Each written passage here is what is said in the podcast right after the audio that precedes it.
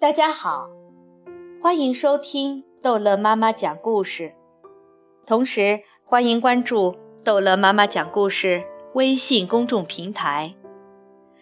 今天，逗乐妈妈要讲的是《木偶奇遇记》第二十四章。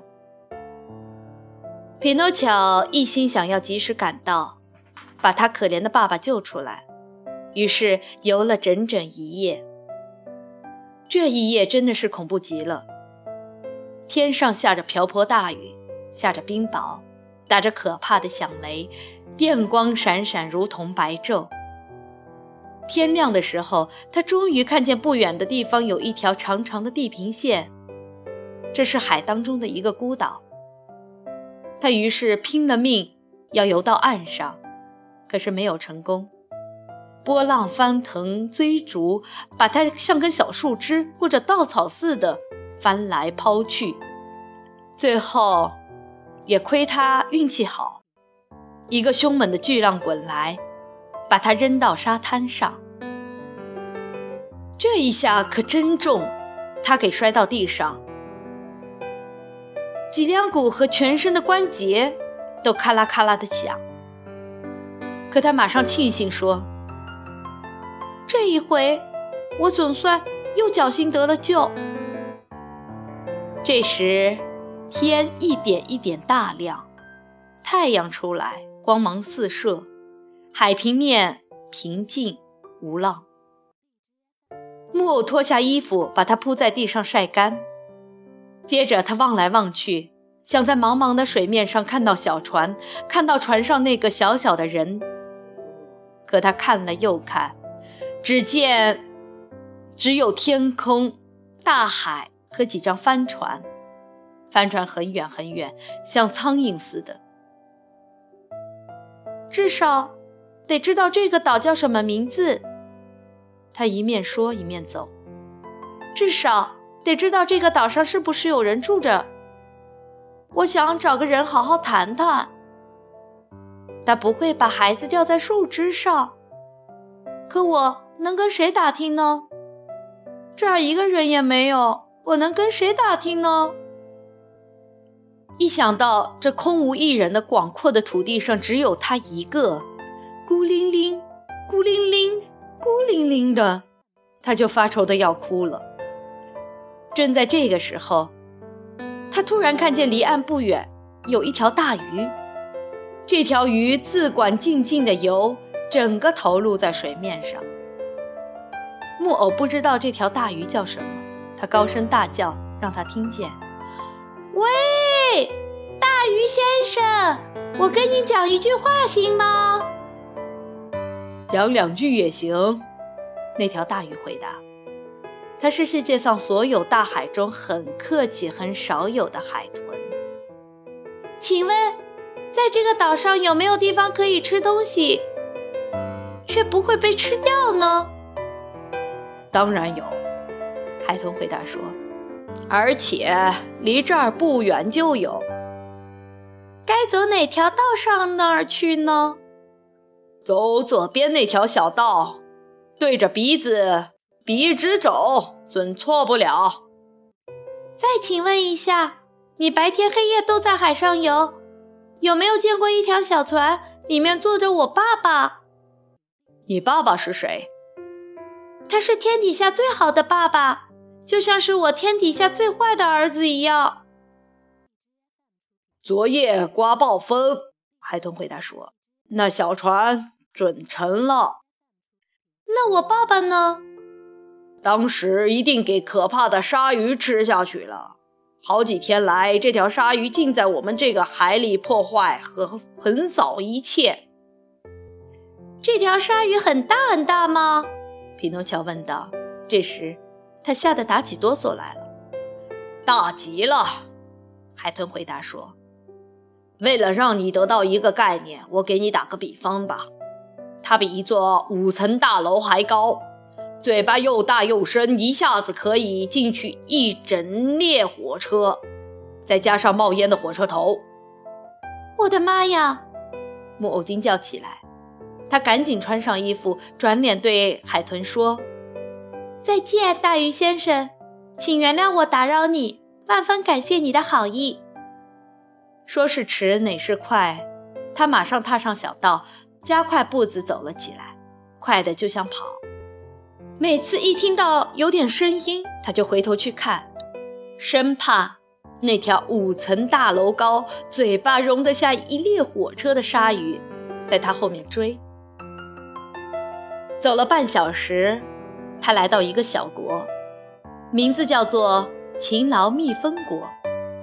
街上都是有事情跑来跑去的人，他们全都干活，全都有事做。打起灯笼来也找不到一个懒汉和二流子。我明白了，这个不想干活的匹诺乔马上说：“这不是我待的地方，我生下来可不是干活的。”这时候他饿得要命，因为他已经二十四小时没吃东西了，连一碟野豌豆也没吃过。怎么办？他只有两个办法可以吃到东西。或是找点活干，或者是讨个子儿，或者讨块面包。乞讨是羞耻的事情，因为他爸爸说，只有年老和残废的人才可以乞讨。在这个世界上，值得我们帮助和同情的真正的穷人，只有由于年老和生病，没有办法再用自己的手劳动去挣得面包的人。其他的人都应当劳动。不劳动而挨饿，就是自讨苦吃。正在这时，街上来了一个人，他满头大汗，气也喘不过来，一个劲地拉着两辆煤车。匹诺乔看着他的脸，断定他是个好人，就走过去，很不好意思地垂下眼，低声说：“行行好，给我一个子儿吧，我饿得要死。”不是给你一个，拉美的回答说，而是给你四个，只要你帮我把这辆车拉回家。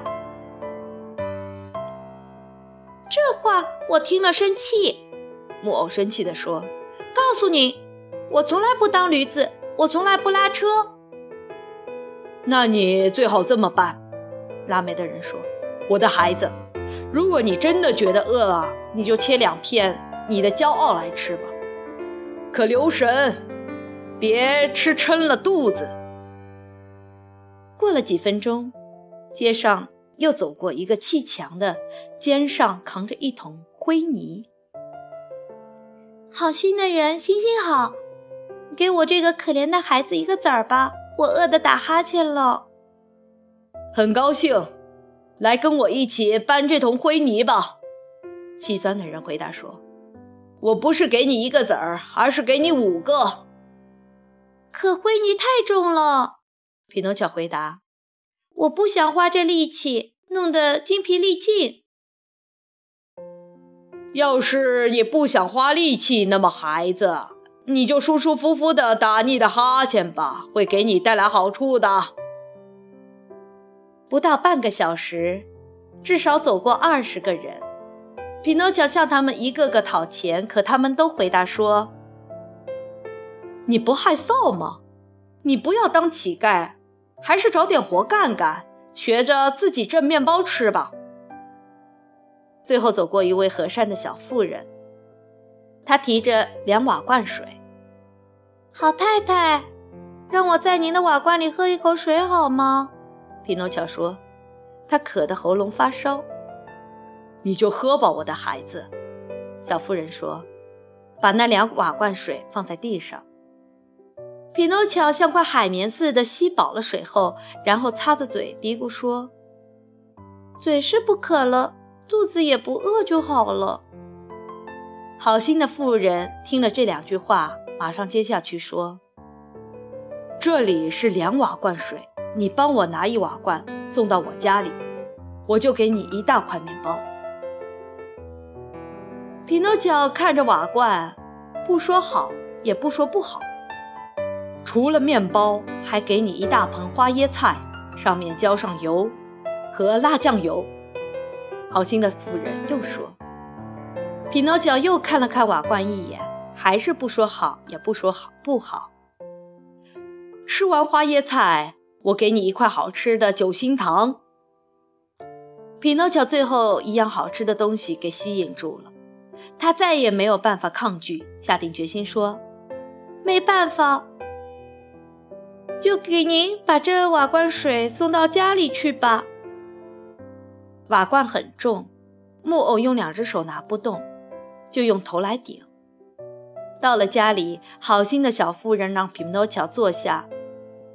在他面前放上面包、调好的花椰菜和酒心糖。